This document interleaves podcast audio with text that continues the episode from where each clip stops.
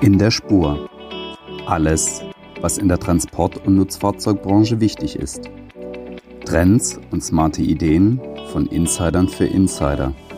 Mit Julian Hoffmann, geschäftsführender Redakteur Last Auto Omnibus, und Oliver Trost, Geschäftsführer des ETM Verlags. Ein Podcast von Last Auto Omnibus, powered by SAF Holland. Herzlich willkommen zu einer neuen Folge von In der Spur, dem Podcast von Lastauto Omnibus, powered by SAF. Ja, wie immer habe ich mir eine spannende Persönlichkeit eingeladen und diesmal ist es eine ganz, ganz spannende Persönlichkeit, denn es ist Sarah Schiffer, die Gründerin und Geschäftsführerin von Highlane. Und wer Highlane bisher noch nicht kennt, der wird nach der halben Stunde, die wir hier plaudern, das mit Sicherheit äh, nicht mehr tun. Er wird es dann kennen und Sarah werden wir dann hoffentlich auch ein bisschen, bisschen besser kennengelernt haben. Sarah sitzt in Köln, ich sitze in Stuttgart. Herzlich willkommen, Sarah, bei uns im Podcast. Hi Oliver, danke für die Einladung. Ich freue mich riesig, hier sein zu dürfen. Sehr, sehr, sehr, sehr schön, sehr, sehr schön. Ja, ihr macht ja gerade Furore, seid seit anderthalb Jahren am Start, habt gerade das erste Auto an den Kunden übergeben. Das ist noch gar nicht so lange her.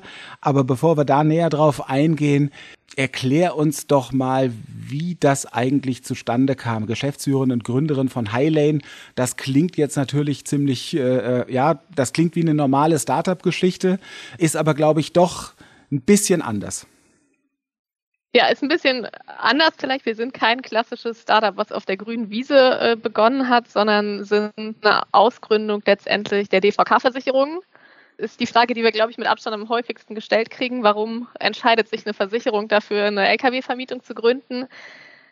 Die Idee ist bei der DVK in der Kapitalanlage entstanden. Wir sind davon überzeugt, dass wir einen immer größeren Anteil unseres Kapitals nachhaltig investieren möchten, möchten das nicht über irgendwelche Greenwashing-Fonds machen, sondern äh, über Projekte, von denen wir überzeugt sind. Und gerade im schweren Güterverkehr sehen wir einen riesigen Hebel, um die Mobilitätswende in Deutschland voranzutreiben. Okay, ja, das ist natürlich von der Stelle, wenn man es so erklärt bekommt, relativ einfach, weil die Frage haben wir uns alle gestellt, wenn man weiß, DEVK, Deutsche Eisenbahnerversicherung, dann hat man die Bahn, dann weiß man, die Bahn hat auch eine, eine Spedition, dann kommt man irgendwie drauf, dass ihr in dem Umfeld letztendlich unterwegs seid. Du selbst bist gerade gewählt worden als 30 under 30, 30 unter, unter 30. Da haben wir jetzt auch ganz elegant dein Alter verraten, was wir sonst nie tun hier, bei Forbes.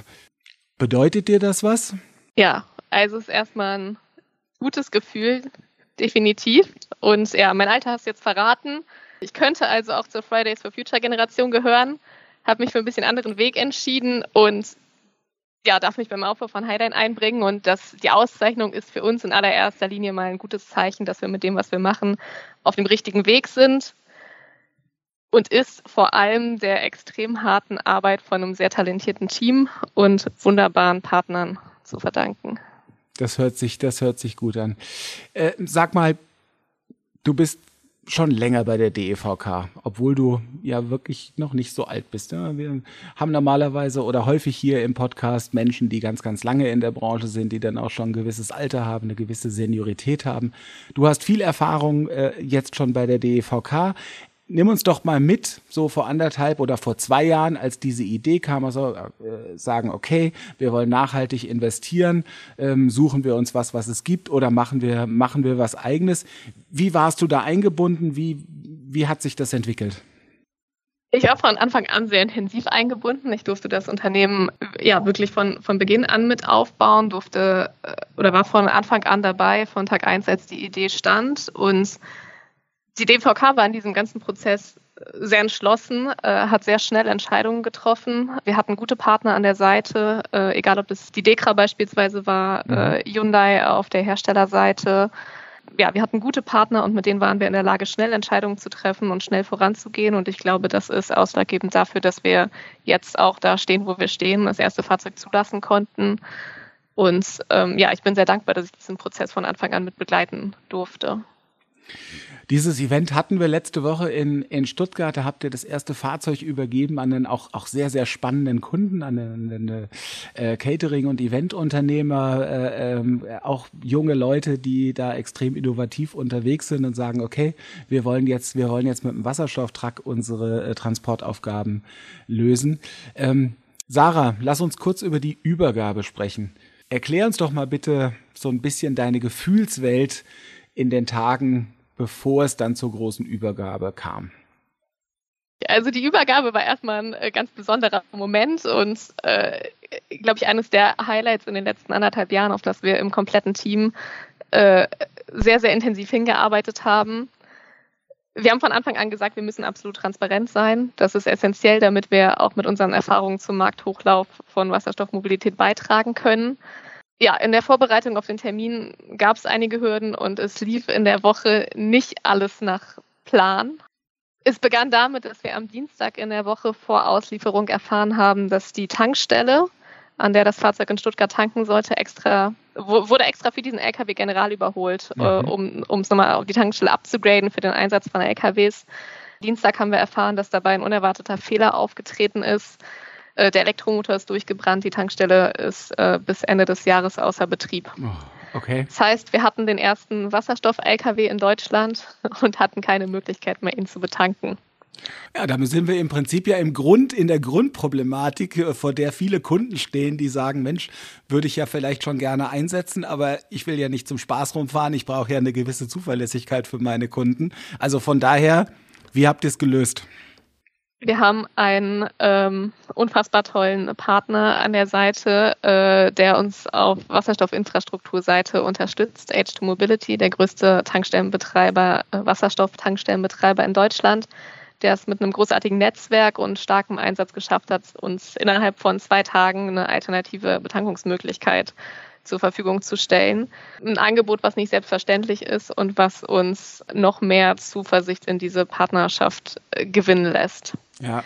Aber ich glaube, ja. das ist ja auch das extrem Spannende, ne? genau vor diesen, vor diesen Herausforderungen zu stehen, vor denen, wie gesagt, ja letztendlich auch jeder Kunde dann, dann entsprechend äh, äh steht. Der Kunde muss die Sachen ja genauso lösen, außer er setzt sich halt mit einer Vermietlösung auseinander und dann hat er halt einen starken Vermieter, der, der ihm natürlich solche solche Probleme löst. Ja, Prima. also was wir in den letzten Wochen und Monaten gelernt haben, ist, dass nicht alles nach Plan läuft und dass Innovation immer bedeutet, auch Fehler zu machen. Mhm. Wir haben gelernt, es gibt zwei mögliche Wege darauf zu reagieren, den Kopf in den Sand stecken und aufgeben oder aus den Fehlern lernen. Und ich glaube, wir haben jetzt in den letzten Wochen gezeigt, dass wir in der Lage sind, daraus zu lernen. Wir haben eine extrem steile Lernkurve. Das macht mich sehr zuversichtlich, dass wir auch in Zukunft nicht den Kopf in den Sand stecken werden. Mhm. Mhm. Ja, da bin ich, da bin ich von überzeugt. Du hast, du hast schon viel über eure Partner gesprochen. Das sind ja teilweise, ähm, also H2 Mobility, jetzt auch neuer Partner, Dekra schon sehr lange am Markt. Also da habt ihr, glaube ich, einen ganz guten Mix das Team bei euch bei Highlane, da denkt man ja, ja, das sind bestimmt so um die 100 Leute, die sich mit dem Thema beschäftigen. Äh, ist, glaube ich, nicht ganz so, ne? Ist nicht ganz so. Nee, von den 100 sind wir noch ein bisschen weg. Äh, wir sind gerade zu neunt sehr diverses Team. Wir haben ältere Kollegen dabei mit äh, super viel Erfahrung aus der Branche. Mhm. Wir haben jüngere Kollegen dabei und ich glaube, genau die Mischung macht es jetzt gerade aus. Und äh, es ist ein tolles Team. Es macht äh, super viel Spaß. Wir mhm. dürfen jeden Tag alle viel dazulernen. Im Moment haben wir 44 Fahrzeuge in der Flotte. Dafür ist das Team groß genug im Moment, äh, mhm. auch wenn wir alle viel zu tun haben. Aber wir haben ja die Idee, dass die Flotte weiter wächst und dann hoffen wir, dass auch unser Team weiter wächst. Naja, das muss ja wohl, das muss ja auf jeden Fall dann, dann drin sein. Was glaubt ihr, wann ihr die 44 Fahrzeuge auf der Straße habt beim Kunden? Äh, Im Laufe des nächsten Jahres definitiv. Anfang nächsten Jahres äh, ist jetzt mal unser Ziel. Wir sehen, dass es mit den allgemeinen Lieferproblemen, mit denen, glaube ich, äh, jeder im Moment kämpfen. zu kämpfen hat, damit haben wir auch zu kämpfen. Wir haben das erste Fahrzeug oder die ersten Fahrzeuge äh, im März diesen Jahres bestellt. Das erste konnten wir jetzt letzte Woche ausliefern und wir glauben, das ist erstmal ein gutes Zeichen. Das ist auch jetzt ähm, nicht wirklich so langsam in der aktuellen Diskussion, ne? Also in der aktuellen Situation acht Monate, das ist völlig in Ordnung. Ist gut. Ja, ja. Und äh, ja, wir sind zuversichtlich, dass die nächsten Fahrzeuge bald folgen. ja, und es soll nicht bei den 44 Fahrzeugen bleiben. Die Fahrzeuge sind ja gefördert. Das haben wir auch gelernt bei dem Termin. Ihr sagte aber, die Förderung reicht ihr im Prinzip über die günstigen Mietkonditionen an die Kunden weiter. Das heißt, der Kunde hat hier bei euch wirklich den Vorteil, dass er ja eine sehr, sehr neue Technologie zu trotzdem wettbewerbsfähigen Preisen ausprobieren kann, oder? So, so habe ich es verstanden. Ja, das ist äh, genau richtig und das ist uns auch super wichtig. Ja. Unser Ziel ist es, die Hürde für den Einsatz der Fahrzeuge für unsere Kunden so weit zu senken wie möglich. Und ja. Der Preis ist da ein riesiger Faktor. Mhm. Und genau deshalb geben wir die Förderung. Und das sind 80 Prozent der Differenzkosten zwischen, mhm. zwischen Wasserstoff und Diesel-Lkw. Mhm. Die geben wir zu 100 Prozent an unsere Kunden weiter. Wir ja. behalten nichts davon ein. Wir nutzen es komplett, um die Mietrate zu reduzieren. Ja. Ja, so kann man was verändern ne, zum Thema Klimaaktivisten. Da ist es einfach ein, ein Angebot, was definitiv was, was verändert.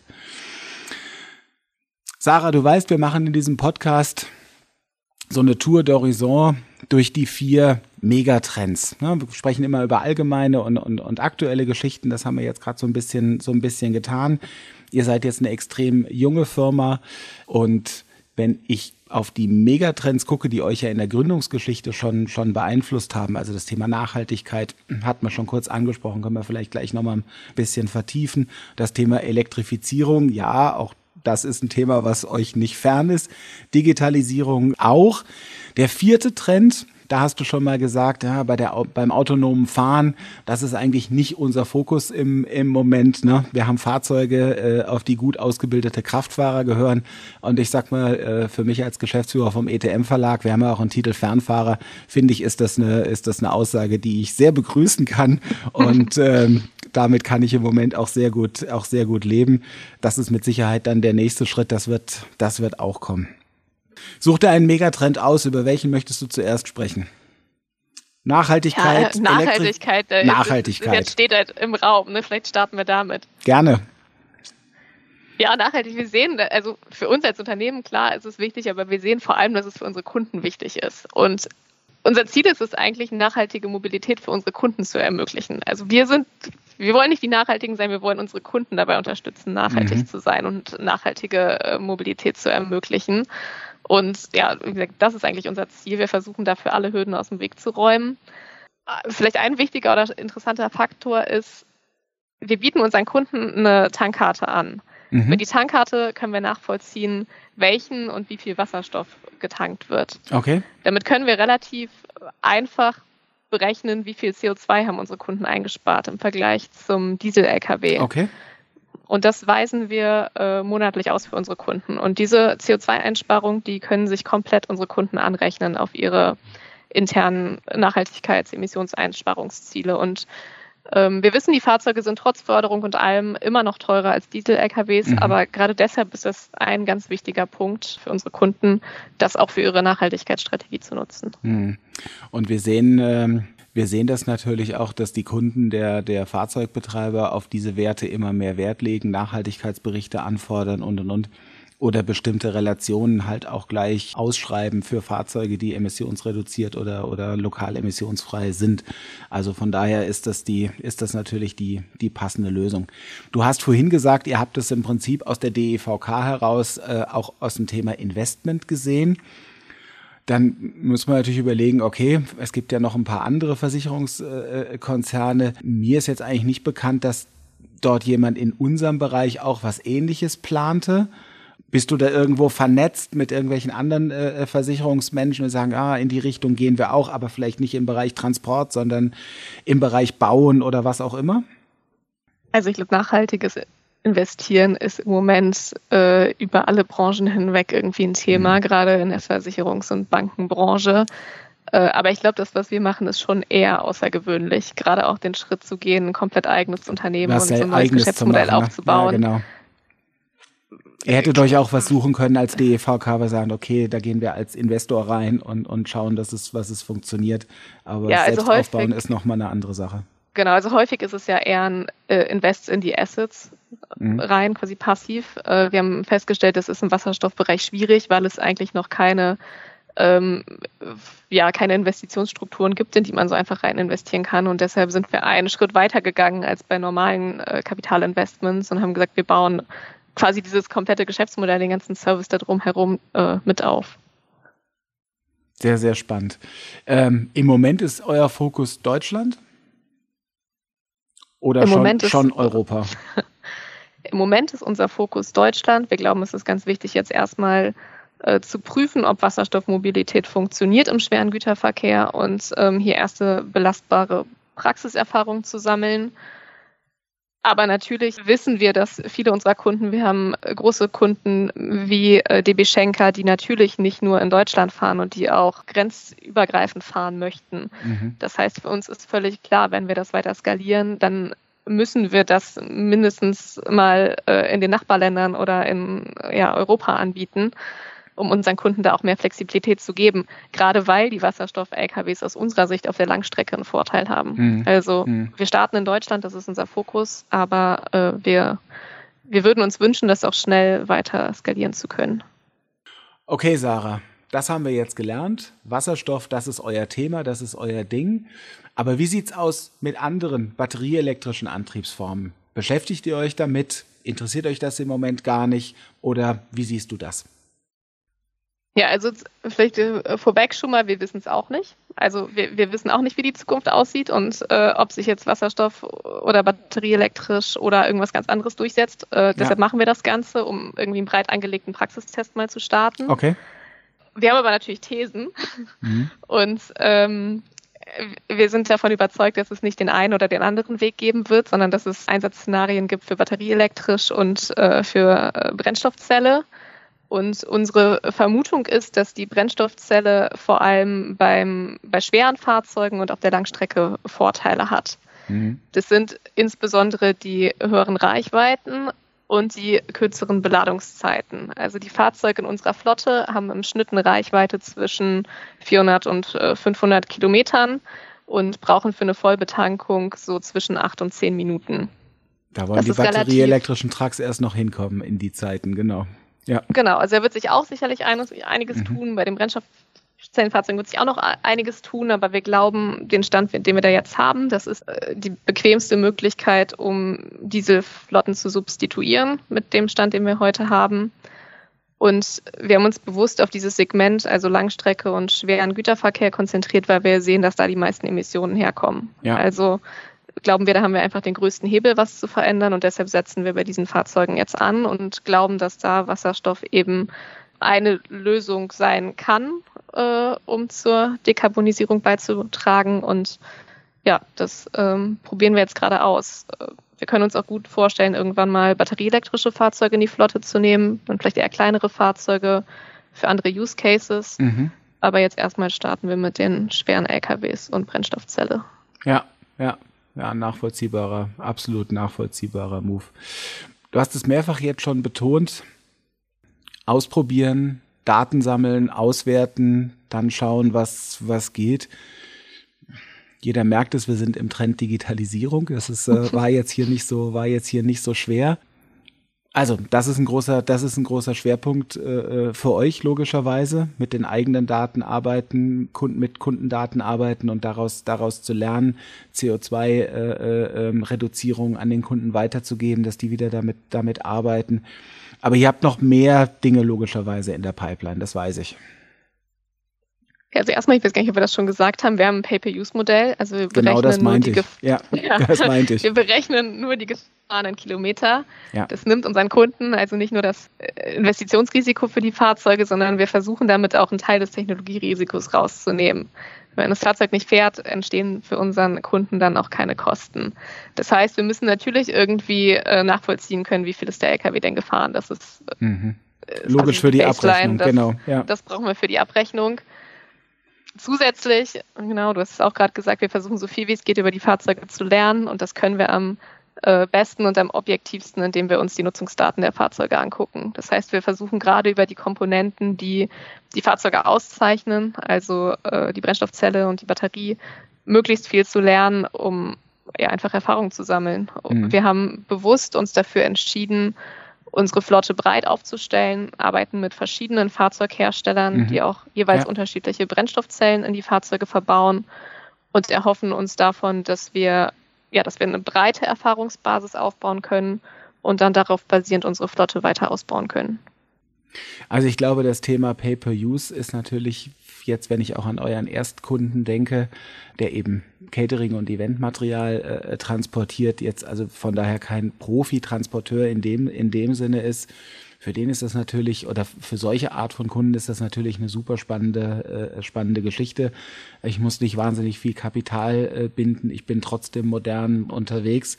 Klar zahle ich vielleicht für den Kilometer dann mehr, als ich sonst zahlen würde, aber dafür zahle ich wirklich nur das, was gefahren ist, kann das gut auch abrechnen meinen Kunden gegenüber. Ähm, das heißt, die Kunden müssen eigentlich Schlange stehen bei euch.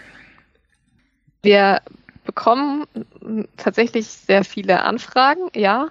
Was ich aber auch sagen muss, ist, dass der dass der Vertriebsprozess einfach deutlich komplexer ist, glaube ich, weil wir viel mehr mhm. Fragen auf dem Weg beantworten müssen. Ja. Angefangen von der Betankung des Fahrzeugs über äh, verfügbare Werkstätten und ein Servicenetz, ja, über Sondergenehmigungen für die Fahrzeuge beispielsweise, weil es eine Überlänge gibt. Ähm, das Interesse ist groß, definitiv, das kann ich absolut bestätigen, aber es ist auch komplexer. Der Weg ist dann weit, bis ein Fahrzeug wirklich übergeben ist und der Kunde damit, damit äh, aktiv sein kann. Ne? Ja. ja, weil wir, glaube ich, hier alle irgendwie was Neues machen. Es, äh, es gibt wenig Erfahrungswerte, es gibt kein Muster, an dem man sich entlanghangeln kann, äh, sondern das ist Pionierarbeit und wir, wir arbeiten da sehr eng mit unseren Kunden zusammen, um das so möglich zu machen. Ja, ja klar. Anders kann es auch nicht, kann es definitiv nicht, nicht funktionieren. Sehr, sehr schön. Sehr, sehr schön. So, jetzt sind wir Ende diesen Jahres. Ihr habt den ersten Meilenstein mit der Übergabe des ersten Trucks geschafft. Wenn ich dich bitte mal weiter nach vorne zu gucken, wo steht ihr in, in zwölf Monaten, wo vielleicht in 24 Monaten? Wie ist eure, eure Roadmap oder auch deine persönliche Roadmap? Womit wärst du zufrieden oder sogar richtig zufrieden?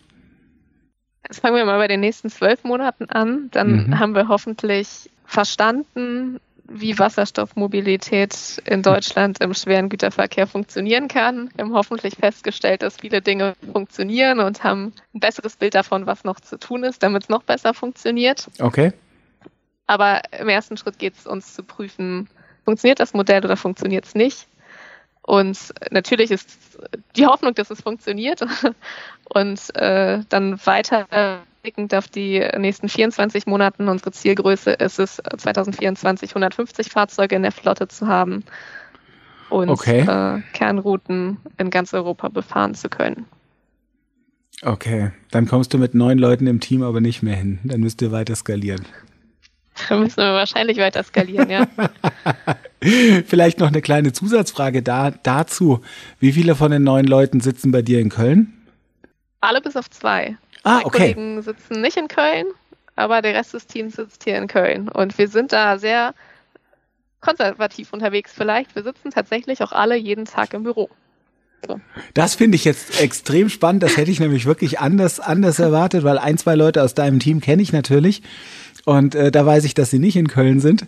Ähm, ja, super. Ja, klasse. Äh, ja, man kann auch mit konservativen mit Konservativen einfach mal zusammensitzen und sagen, okay, linksrum, rechtsrum, geradeaus, wie machen wir es jetzt am besten?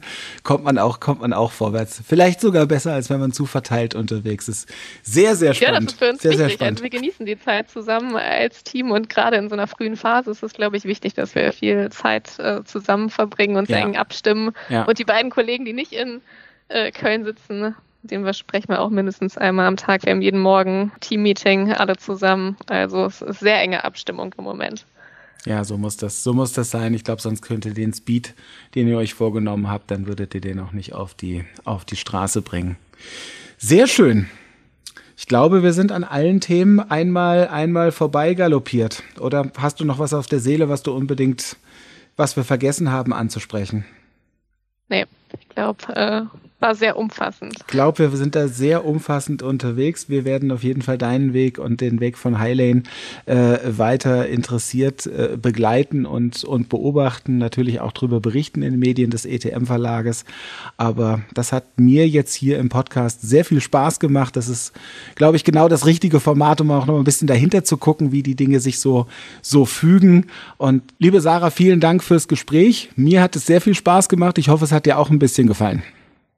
Mir hat es super gut gefallen. Vielen Dank für die Einladung. War ein äh, tolles Gespräch. Dankeschön. Super. Vielen Dank.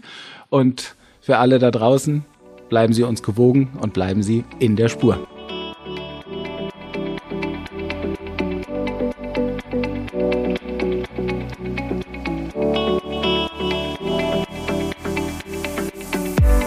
Das war In der Spur, der Podcast von Lastauto Omnibus, powered by SAF Holland.